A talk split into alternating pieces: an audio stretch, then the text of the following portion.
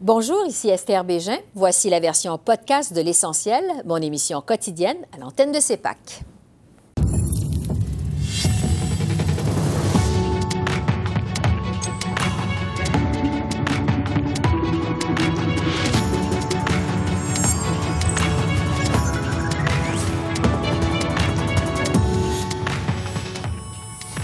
Ce soir, lutte à la pandémie. Le premier ministre Justin Trudeau envisage un été plus normal, mais à certaines conditions. La docteure Nathalie Granvaux, experte en santé publique, nous dit ce qu'elle en pense. À deux jours de l'ouverture de l'enquête du coroner sur la mort de Joyce Echaquan, quelles sont les attentes d'Ottawa? Marc Miller, ministre des Services aux Autochtones, répond à nos questions. Et le gouvernement Trudeau fait appel aux tribunaux pour empêcher la fermeture de la ligne 5 du pipeline d'Enbridge. On discute des enjeux avec nos politologues Stéphanie Chouinard à Toronto et Frédéric Boilly à Edmonton.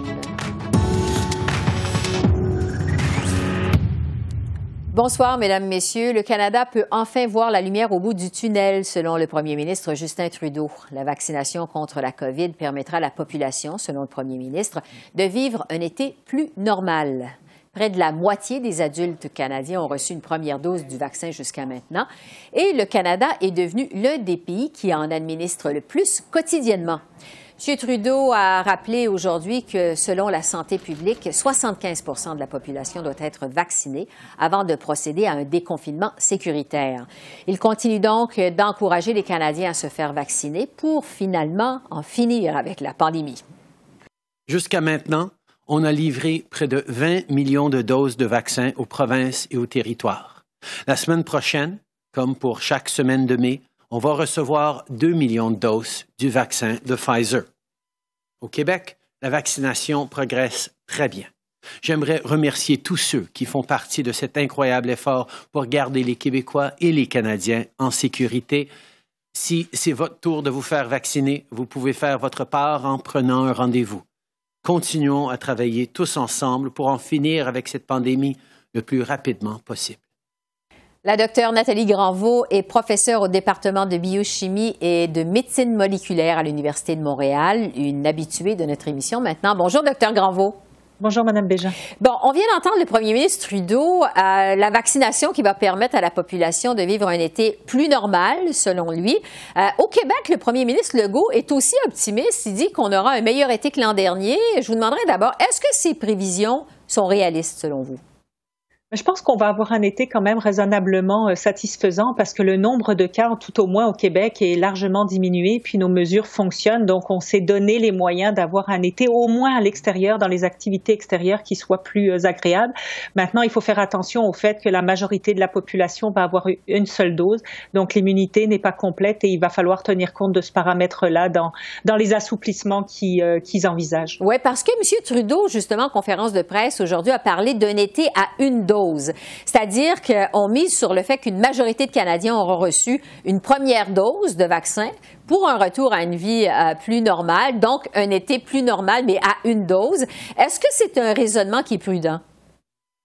Je pense que c'est un petit peu euh, euh, présomptueux de dire que ça va régler les choses, premièrement parce que c'est un peu dangereux. L'immunité est partielle pour une certaine partie, catégories de la population, notamment les personnes âgées, euh, les personnes euh, immunosupprimées, les personnes euh, qui, qui ont différentes maladies, leur immunité avec une seule dose est moins forte. Également, on sait qu'avec une seule dose, l'immunité face aux variants n'est pas aussi efficace qu'avec les deux doses. Donc, il faut continuer d'être prudent, il faut continuer de mettre en place les mesures sanitaires.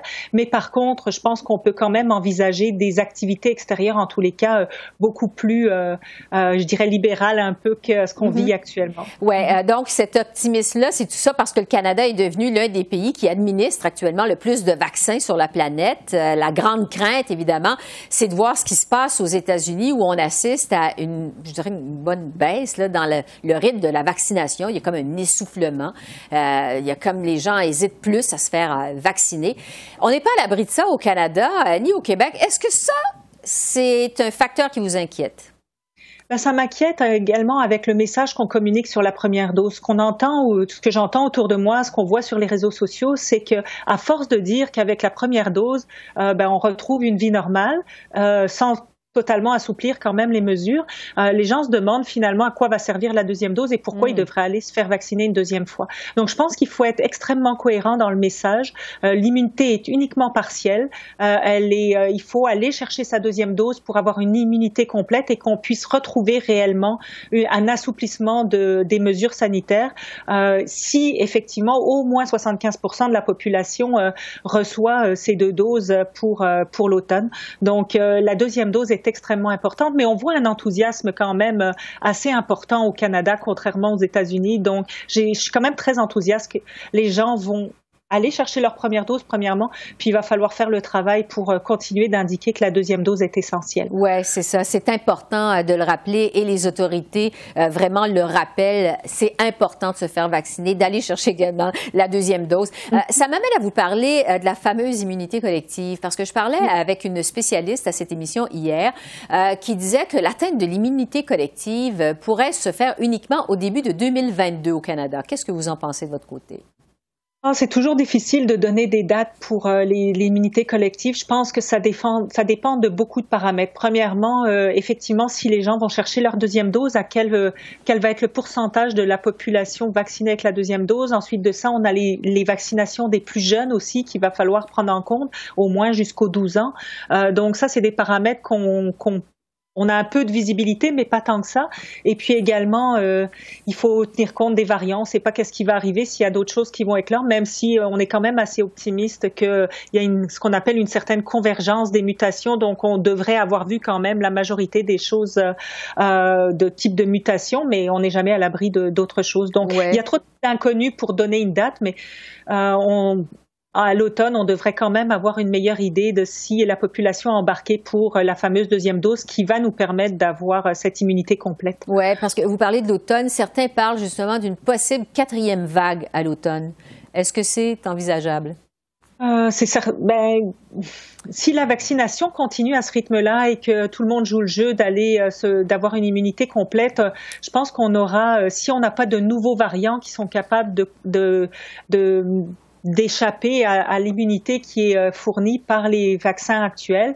Euh, je pense qu'on peut se on peut empêcher d'avoir une quatrième vague ici. En tout cas, je pense qu'on l'a vu au Québec, par exemple, la troisième vague a quand même été très euh, mitigée. Mm-hmm. On a réussi à contrôler les choses avec, bien entendu, des mesures sanitaires, mais avec une vaccination qui était largement incomplète.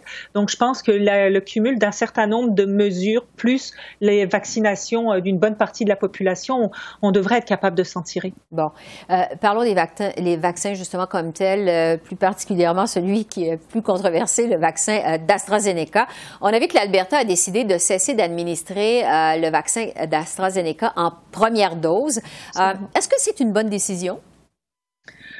En première dose, je pense que compte tenu de, l'information qu'on a sur les prochaines livraisons d'AstraZeneca, je pense que s'il y a suffisamment de livraisons euh, de vaccins ARN euh, qui sont prévus en Alberta pour pouvoir euh, faire la vaccination comme ils l'entendent, au rythme où ils l'entendent, je pense qu'effectivement, c'est une décision raisonnable si on n'en a pas besoin pour assurer un rythme de vaccination correct.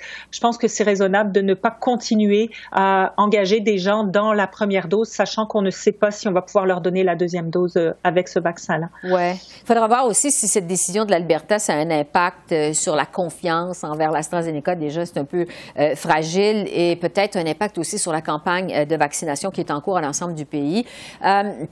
Devant ces craintes, justement, au sujet de l'AstraZeneca, on sait que les autorités de la santé se penchent actuellement sur la possibilité d'administrer une autre, euh, un autre vaccin en deuxième dose, mm-hmm. donc un autre type de vaccin pour une deuxième dose. On étudie euh, aussi la possibilité de mélanger deux types de vaccins, comme par exemple recevoir le Pfizer en première dose et le Moderna en deuxième dose. Mm-hmm. Euh, qu'est-ce que les études jusqu'à maintenant nous disent là-dessus? Mais pour l'instant, on n'a pas d'évidence scientifique. Les tests n'ont pas été faits. Donc, l'étude est en cours. On sait qu'il y a une étude, notamment au Royaume-Uni, qui est en train de tester ça, les combinaisons, euh, surtout AstraZeneca, Pfizer, euh, et de, déterminer si l'immunité qui est engendrée par cette combinaison est au moins aussi efficace que euh, les deux doses du même vaccin. Et donc, ça, on devrait avoir ça d'ici quelques semaines. Et notamment ici, le Comité d'immunisation du Québec a dit attendre les résultats de cette étude pour pouvoir prendre cette décision. dans le monde de l'immunisation, l'immunité de, la de la vaccinologie, c'est des choses qui se font déjà pour d'autres vaccins. Par contre, avec des vaccins ARN, comme c'est quand même une nouvelle technologie, on n'a pas vraiment de, de connaissances exactes, mais probablement, très probablement que ça va fonctionner très bien. la France, par exemple, le fait déjà parce qu'ils étaient limités dans les deuxièmes doses pour pouvoir donner le, le même vaccin que le premier.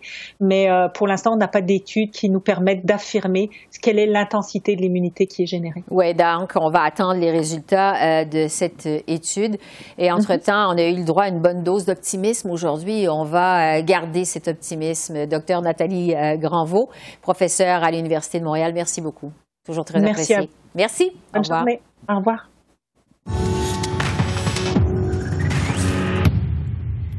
L'affaire avait soulevé l'indignation partout au Canada. Euh, Joyce Echaquan, cette mère de famille Atikamek de 37 ans, avait filmé les euh, derniers moments, les moments précédant son décès, alors qu'elle subissait une pluie d'insultes racistes de la part du personnel qui devait pourtant en prendre soin à l'hôpital de Joliette au Québec. Huit mois plus tard, euh, l'enquête publique sur cette affaire, l'enquête du coroner, débutera jeudi.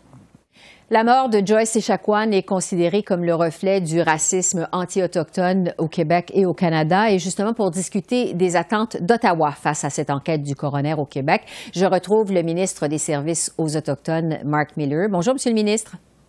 Bonjour Esther. On s'était parlé au moment euh, de la mort de Joyce Echaquan l'automne dernier. Euh, visiblement, c'est une mort qui vous avait beaucoup ébranlé à l'époque. Euh, huit mois plus tard, je vous demanderai d'abord, qu'est-ce que ce décès éveille toujours en vous personnellement? Pour moi, un, Canadien ayant bénéficié d'un système de santé de première classe, ça a été un choc. Euh, c'est malheureusement un choc euh, qui continue, qui perdure, mm-hmm. que ce soit le racisme, racisme tout court ou le racisme systémique à travers le Canada. C'est le vécu quotidien des Autochtones qui interagissent avec un système de santé qui les traite comme des citoyens de seconde et même troisième classe. Alors, on voit que ça continue euh, et on voit qu'il y a du travail immense à faire à travers le Canada. Justement, l'enquête du coroner débute donc euh, cette semaine dans cette affaire. Le but, évidemment, c'est de faire la lumière sur ce qui s'est passé, faire en sorte que ça se reproduise plus. Euh, du côté du gouvernement fédéral, qu'est-ce que vous vous attendez, vous, euh, de cette enquête du coroner au Québec? La vérité, on, ne peut rien changer sans mettre à, sans mettre à la lumière tout ce qui s'est passé. je ne pense pas qu'on a le, portrait complet de l'histoire, malgré le fait que ça a été partout sur Facebook, euh, partout sur les médias. On n'est pas allé au fond de la chose. Et voilà, aller au fond de la chose, c'est reconnaître, oui, qu'il y a eu du racisme dans ce cas-ci, mais euh, que c'est le produit d'un système qui, euh, a les séquelles du racisme systémique. impossible, impossible de procéder au changement sans reconnaître ce fait. Et ensuite, reconnaître que tous les paliers de gouvernement, inclus le fédéral, sont responsables de transformer un système qui, comme j'ai dit dans en entrée, traite le peuple deuxième classe. Mm-hmm. Euh, le problème euh, de confiance envers les services de santé et les communautés autochtones, euh, de toute évidence, ça persiste. À preuve, aujourd'hui même, dans le journal Le Devoir, on publie les témoignages de 13 membres de communautés autochtones au Québec qui ont été ignorés par les services de santé, criblés d'insultes, victimes de préjugés de toutes sortes. Des histoires vraiment qui font mal au cœur à lire. quelle a été votre réaction à vous en lisant cet article du quotidien Le Devoir ce matin? J'ai un peu honte d'avoir été encore surpris parce que je sais que c'est l'expérience euh, que, beaucoup de peuples autochtones normalisent euh, quand ils appréhendent le système de santé. J'avais eu l'occasion récemment de parler à Carole Dubé, le, mari de Joyce, mm-hmm. euh, pour lui parler des investissements qui, étaient, qui, qui, ont, qui, ont, été annoncés dans le budget 2021 pour, pour combattre le racisme systémique euh, c'est toujours une communauté, une personne en deuil euh, qui veut voir le changement à travers le Canada, non seulement à, la mémoire de Joyce, mais aussi pour tous euh, tous les gens racialisés, et, non seulement les, Autochtones, mais tous les gens racialisés qui, subissent les contre-coups d'un système qui a besoin de changement. j'ai aussi, quand j'ai su, l'histoire de, de, Monsieur Winston Nelson à qui, a été un peu mis à la porte d'une institution euh, euh, alentour de Noël, euh, il avait perdu ses appareils auditifs. c'est du vécu pour beaucoup de personnes et bien que ça soit sensationnel dans les journaux et que ça revient, c'est pas quelque chose qui, qui va s'arrêter simplement parce qu'on congédie deux, trois personnes. Il y a une réforme de fond en comble à faire Et c'est quelque chose, quand j'y pense moi-même, qu'on doit faire en, dépolitisant toute la chicane qu'on peut avoir entre, en palier de gouvernement dans les investissements en soins de santé et toutes, toutes les chicanes qu'on peut avoir au niveau de la juridiction. au final, on sert tous les Canadiens, les peuples autochtones qui vivent au Canada, et ils se doivent être traités comme des citoyens de première classe. Oui, c'est ça, parce que vous dites évidemment, le domaine de la santé, c'est de compétences provinciales. Euh, est-ce que votre gouvernement, le fédéral, peut faire quelque chose pour lutter contre le racisme envers les Autochtones? Est-ce que vous vous sentez euh, un peu impuissant à cet égard? Euh, pas du tout, mais la réalité que nous, vivons dans un système de confédération très complexe qui a beaucoup d'historique derrière elle le, budget, entre autres, que nous avons annoncé une couple de semaines contemplait 127 euh, millions de dollars euh, pour combattre le racisme. On a toujours le rôle en tant que leader politique de dénoncer le racisme, le racisme systémique là où il se trouve, ainsi que la juridiction du fédéral euh, envers les peuples autochtones, que ce soit les investissements en santé, la coordination entre les différents paliers de gouvernement. Je joue un rôle principal dans le déploiement, par exemple, du vaccin où euh, nous avons chez Services aux Autochtones Canada plus de 1000, infirmières qui travaillent 24 euh, heures sur 7 pour s'assurer que les peuples autochtones sont bien servis dans leur communauté pour avoir accès au vaccin de façon prioritaire. Alors, euh, loin de là d'écarter le fédéral dans cette discussion. Ouais. Au début de votre réponse, vous avez parlé euh, de racisme systémique. On sait que dans la foulée de la mort de Joyce Echaquan, le premier ministre Trudeau avait déclaré aux communes que, et là je le, cite là, euh, ce qui s'est passé, c'est c'est la pire forme de racisme. En fait, c'est un autre exemple, avait-il dit, de racisme systémique qui est tout à fait inacceptable au Canada. On sait que au Québec, le gouvernement refuse de reconnaître l'existence de ce concept de racisme systémique au sein des institutions québécoises.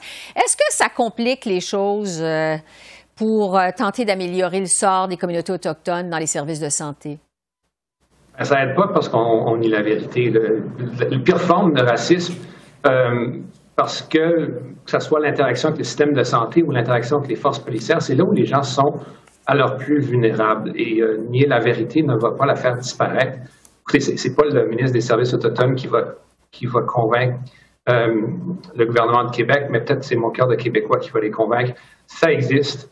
Il faut réaliser que ça existe et il faut passer au changement. Euh, nous avons tous la main tendue envers les, les, différents paliers de gouvernement. Loin vraiment de cibler une juridiction en particulier, on sait que ça existe en particulier, ça, existe partout au Canada, euh, puis, et même en Colombie-Britannique où il y a eu un rapport assez détaillé sur euh, les séquelles que puissent avoir les, les, peuples autochtones en interaction avec le, le système de santé en Colombie-Britannique et la Colombie-Britannique est chef de file dans la réconciliation. Alors, euh, mm-hmm. encore, beaucoup de travail à faire à travers le Canada. Oui, et c'est, comme vous dites, un problème qui implique finalement que tous les paliers de gouvernement euh, s'en occupent. Euh, Mark Miller, ministre des Services aux Autochtones, merci beaucoup. Merci. Moi qui vous remercie.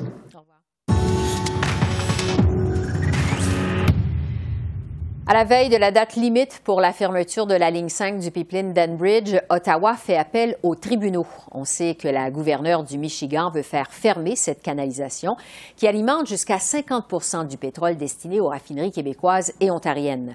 Selon le gouvernement fédéral, sa fermeture porterait un coût massif et permanent à l'économie et à la sécurité énergétique du Canada, en plus de nuire à ses relations avec les États-Unis. Malgré ça, à la Chambre des communes cet après-midi, le chef de l'opposition, Erin O'Toole, a reproché au premier ministre Trudeau d'avoir trop tardé à agir dans le dossier. Monsieur le Président, demain, le gouverneur de Michigan veut fermer l'In5 d'Enbridge. Cette fermeture va affecter tous les travailleurs de Montréal à Lévis. Après plusieurs mois d'inaction, ce matin, quelques heures avant la date limite, le gouvernement libéral a déposé une objection au tribunal. Est-ce que le gouvernement libéral est encore en retard pour protéger les emplois canadiens? Très honorable Premier ministre. Au contraire, Monsieur le Président, la ligne 5 est une infrastructure essentielle pour le Canada et les États-Unis. C'est pour ça qu'on travaille là-dessus depuis des mois. Euh, cette ligne est vitale pour les travailleurs du secteur de l'énergie et pour les familles des deux côtés de la frontière. Aujourd'hui, le gouvernement du Canada a déposé un mémoire devant les tribunaux américains à l'appui de la poursuite de l'exploitation sécuritaire de la ligne 5 et à l'appui de la poursuite de la médiation entre le Michigan et l'entreprise Enbridge. L'ambassadrice Hillman et d'autres responsables de notre gouvernement continuent de soulever cet enjeu auprès des autorités américaines comme on le fait depuis des mois. On sait que la ligne 5 d'Enbridge relie l'Alberta à l'Ontario. Alors forcément, l'impact de sa fermeture possible, ce sera notre premier sujet d'analyse avec nos politologues Stéphanie à Toronto et Frédéric à Edmonton, que je retrouve toujours avec beaucoup de plaisir à chaque mardi. Alors bonjour à vous deux. Bonjour. Bonjour. Euh, Stéphanie, d'abord, euh, il y a des milliers d'emplois au Canada et particulièrement en Ontario hein, qui dépendent de cette canalisation. Si jamais Justin Trudeau échoue, notamment devant les tribunaux, à empêcher la fermeture de la ligne 5, euh, quels sont les impacts politiques qu'on peut anticiper pour lui? Mais du point de vue économique, c'est certain que euh, ça amènera des tensions euh, assez importantes avec euh, le premier ministre de l'Ontario, Doug Ford. La région de Sarnia, où aboutit la ligne 5, dépend très majoritairement de ce pipeline-là. On parle de 5000 emplois dans la ville de Sarnia qui dépendent directement du pipeline 5. pour contexte, la ville de Sarnia, c'est une ville d'un peu plus de 70 000 habitants, donc 5000 hmm. emplois, c'est énorme. Ça voudrait dire que cette ville-là deviendrait là, à toute fin pratique probablement une ville fantôme. Euh, et donc, il y a certainement énormément de pression de la part du premier ministre provincial euh, pour euh, que le gouvernement canadien continue à faire pression sur le gouvernement américain pour que la gouverneure du Michigan n'ait pas le dernier mot sur cette ouais. Frédéric, pour l'Alberta, c'est un peu comme jouer dans le même film, finalement, si on pense à Keystone. à quel point ce serait un nouveau problème, je dirais, pour l'Alberta si la ligne 5 était fermée par le Michigan? On voit ça comme un nouveau problème dans la mesure où euh, on a l'impression que ça pourrait créer un précédent. Un précédent qu'on ne veut pas voir mhm. pour euh, d'autres euh, infrastructures qui possiblement pourraient subir le même sort. C'est surtout cet élément-là qui a été soulevé à la fois par Jason Kenney et dès le, que le Keystone XL a été annulé par Joe Biden, mais aussi par la ministre de l'Énergie, Sonia Savage, qui, lorsqu'elle a témoigné devant le comité spécial qui s'est penché sur cette question-là, Ottawa, a mis beaucoup l'accent sur cet aspect-là, que ça créait un précédent dangereux. Donc, évidemment, en même temps aussi, euh, économiquement, il y aurait euh, des impacts, mais c'est surtout les, euh, impacts futurs aussi qu'on craint du côté albertain. Mais il faut dire que pour le moment, du côté de l'Alberta, on trouve que le fait de jouer, disons, en équipe Canada jusqu'à maintenant, c'est bien vu, malgré les critiques, évidemment, des conservateurs d'Aaron O'Toole, mais du côté albertain, on s'est montré assez satisfait de l'approche euh, canadienne en disant que là maintenant c'est le temps de faire front commun pour essayer euh, que cette décision-là ne soit pas, euh, ne mette pas en cause la ligne 5. Ouais. J'aimerais maintenant qu'on fasse le point sur les dernières nouvelles quant à la pandémie dans vos deux provinces respectives. En Ontario, Stéphanie, on songe à prolonger l'ordre de rester à la maison jusqu'au mois de juin, donc encore quelques semaines. la question qu'on se pose, c'est est-ce que les Ontariens et les entreprises de la province voit euh, la lumière au bout du tunnel, pour reprendre l'expression consacrée. Est-ce que la population euh, va donner son appui à Doug Ford, selon vous? Je crois que euh, la population qui porte attention au nombre d'infections au quotidien et surtout au nombre de décès euh, comprend très bien la décision du gouvernement de repousser euh, au début juin la réouverture de l'économie. durant le courant de la fin de semaine dernière, on a eu le plus grand nombre de décès quotidiens depuis le début de la pandémie et donc on se rend très rapidement compte qu'une réouverture le 20 mai à ce point-ci euh, ce n'est pas euh, ce, ce, ce, n'est pas raisonnable. Surtout compte tenu du fait que euh, les spécialistes de la santé publique en Ontario s'étaient fait entendre et avaient dit qu'ils avaient recommandé au premier ministre de ne pas réouvrir avant qu'on tombe sous la barre des 1000 cas par mhm. jour. Or, on, on, on, oscille là en ce moment entre le haut 2000 et la barre des, des 3000 cas par jour, donc on se rend très bien compte qu'on est, euh, qu'on est loin du but à cet effet-là. Oui, l'objectif est encore loin. On fait appel à la raison. Sur le vaccin d'AstraZeneca, euh, l'Alberta annonce aujourd'hui euh, qu'elle cesse d'utiliser ce qui lui reste de ces vaccins-là, pour les premières doses du moins. quelles sont, Frédéric, ces réactions, les réactions à cette décision, alors que la province est quand même aux prises avec une crise sanitaire sans précédent? C'est important, on a besoin de tous les vaccins. Ouais. On a besoin de tous les vaccins et donc c'est pourquoi ça a soulevé certaines questions. Est-ce que c'est vraiment des raisons liées au fait qu'il euh, n'y a pas d'approvisionnement en AstraZeneca et que par conséquent il faut réserver les 8400 doses pour euh, des euh, d'éventuelles deuxièmes doses mm-hmm. alors qu'il y a d'autres types de vaccins qui eux vont être disponibles. Le problème justement qui pourrait se poser, c'est si jamais il y avait aussi des retards dans la livraison des autres types de vaccins et, et que cela obligerait peut-être le euh, gouvernement albertain à revenir sur cette décision, advenant qu'il y ait des vaccins AstraZeneca qui soient disponibles. Donc, on a comme une certaine incertitude à savoir est-ce que c'est vraiment des, euh, des raisons liées à l'approvisionnement ou alors peut-être à la sécurité, au fait qu'il y a une perception que l'AstraZeneca est moins bon et que donc, par conséquent, comme on sait que déjà en Alberta, il y en a plus qui sont euh, qu'ailleurs au pays, qui sont contre la vaccination, donc on veut faire ou qu'on veut lever cette hypothèque-là. Y a toujours un peu ce, doute-là présentement là, qui euh, est euh, soulevé par certains. Oui, l'AstraZeneca qui est le mal-aimé euh, des, des, vaccins. Avant de vous laisser aller, je vais vous entendre sur le dossier, je dirais, francophone dans l'actualité ces jours-ci, dossier francophone qui vous tient, vous, particulièrement à cœur tous les deux. ce sont les défis financiers de Terre-Neuve et des impacts sur les francophones de cette province-là, Terre-Neuve. la semaine dernière, le comité consultatif chargé de revoir les dépenses de la province a notamment euh, proposé d'abolir les conseils scolaires francophones et anglophones. Question d'économie. Euh, Frédéric, je vais rester avec vous. Les francophones de Terre-Neuve et Labrador euh, se demandent s'ils vont être obligés de recourir aux tribunaux, finalement, pour faire respecter leur droit à un enseignement de langue française. Est-ce que c'est, encore une fois, je dirais, la seule option pour les francophones minoritaires pour faire respecter leurs droits?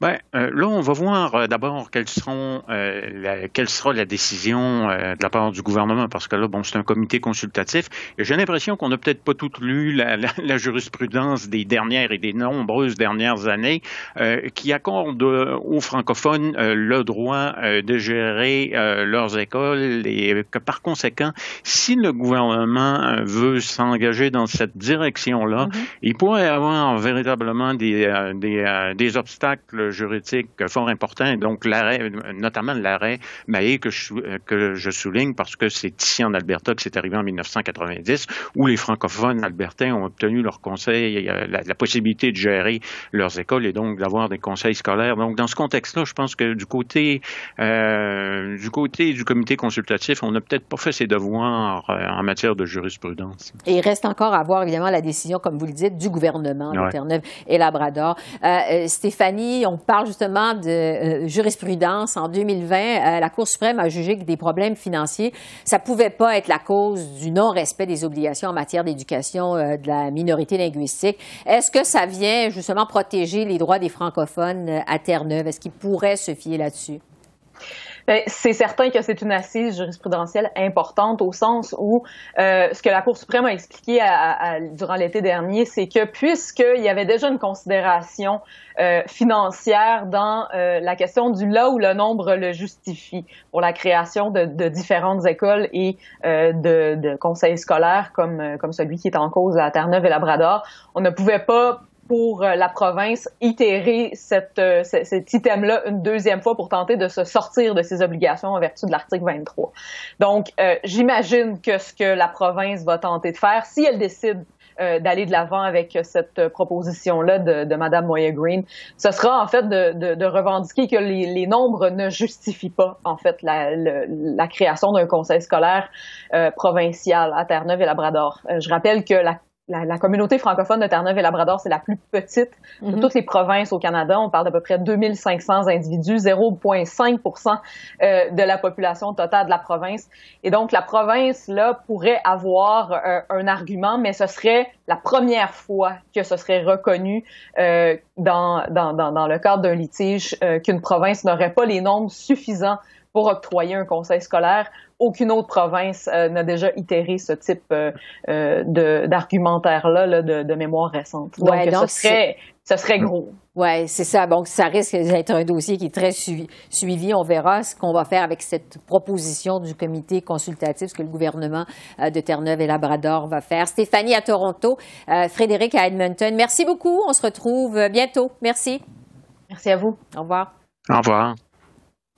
Alors voilà, c'est comme ça qu'on a vu l'essentiel de l'actualité de ce mardi 11 mai sur la colline parlementaire à Ottawa. Esther Bégin qui vous remercie d'être à l'antenne de CEPAC, la chaîne d'affaires publiques par câble. Je vous souhaite une excellente fin de soirée et je vous dis à demain et surtout, d'ici là, continuez à prendre soin de vous.